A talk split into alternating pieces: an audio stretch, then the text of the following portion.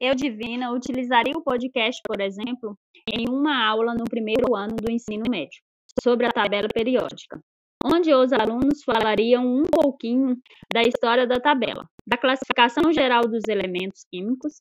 e das propriedades aperiódicas e periódicas da tabela.